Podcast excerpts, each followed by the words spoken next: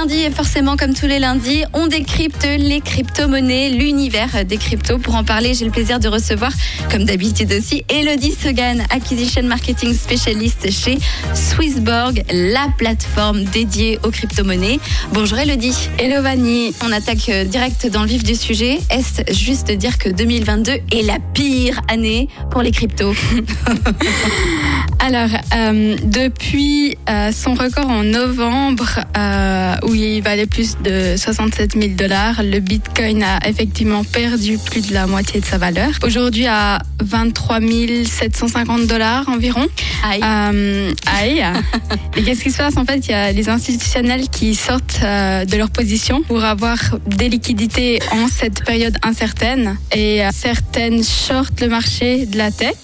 On a tendance à l'oublier, mais le Bitcoin s'est changé à seulement 7000 dollars en janvier 2020. Et celui qui en avait acheté il y a deux ans, Avait bien fait il a plus que triplé sa mise. Donc, sans compter les rendements euh, qu'il aurait pu euh, avoir en plaçant sa crypto dans le yield sur Swissborg, par exemple. Mais pourquoi cette chute depuis son ATH Euh, Avec le retour de l'inflation et la reprise économique en 2022, les banques centrales remontent leur taux directeur qui renchérit le coût de l'argent et détourne une partie des investisseurs crypto vers des actifs plus prévisibles. Donc le marché obligataire devient plus intéressant. Il y a aussi la guerre en Ukraine et les sanctions contre la Russie qui ajoutent des craintes d'une plus grande régulation. Et donc on est actuellement à moins euh, 52%, mais on reste encore très loin de la pire des corrections subies par le Bitcoin. Entre novembre 2013 et janvier 2016, le cours de la crypto a également fondu de euh,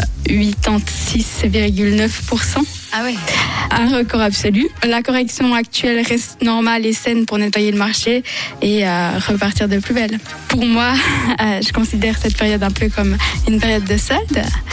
L'occasion de faire des bonnes affaires. C'est l'occasion de cumuler des cryptos, euh, de les placer par exemple dans le yield Swissborg et, et on verra bien dans un ou deux ans. Alors euh, du coup, ce n'est pas la pire année pour euh, les cryptos. Est-ce que l'année 2022 pourrait annoncer la fin du phénomène crypto? La fin du phénomène crypto. Ah, on est actuellement en période baissière. Si on dézoome sur la courbe du Bitcoin sur euh, plusieurs années, on observe que le Bitcoin connaît en fait des phases de grands pics suivies de phases plus basses.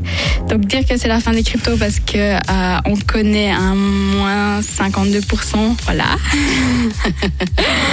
Euh, les cryptos sont clairement des actifs volatiles et instables, mais euh, on a aussi d'autres actifs avec des caractères euh, similaires et c'est pas pour autant qu'ils ont disparu. Donc, euh, si tu prends le, le pétrole, par exemple, euh, il avait un cours, euh, on peut dire négatif il y a deux ans. Il était tout le temps en baisse. Et actuellement, regarde le prix. Le groupe pétrolier Aramco vient même de détrôner Apple en mai comme société la plus chère du monde. Donc, on aime souligner la, la volatilité des crypto-monnaies, mais cela touche aussi des actifs dits traditionnels. Clairement, le marché tend à être de plus en plus euh, régulé. Mais euh, ça ne décourage pas des petits et des grands acteurs de voir les crypto-monnaies comme une opportunité pour euh, gérer leur patrimoine.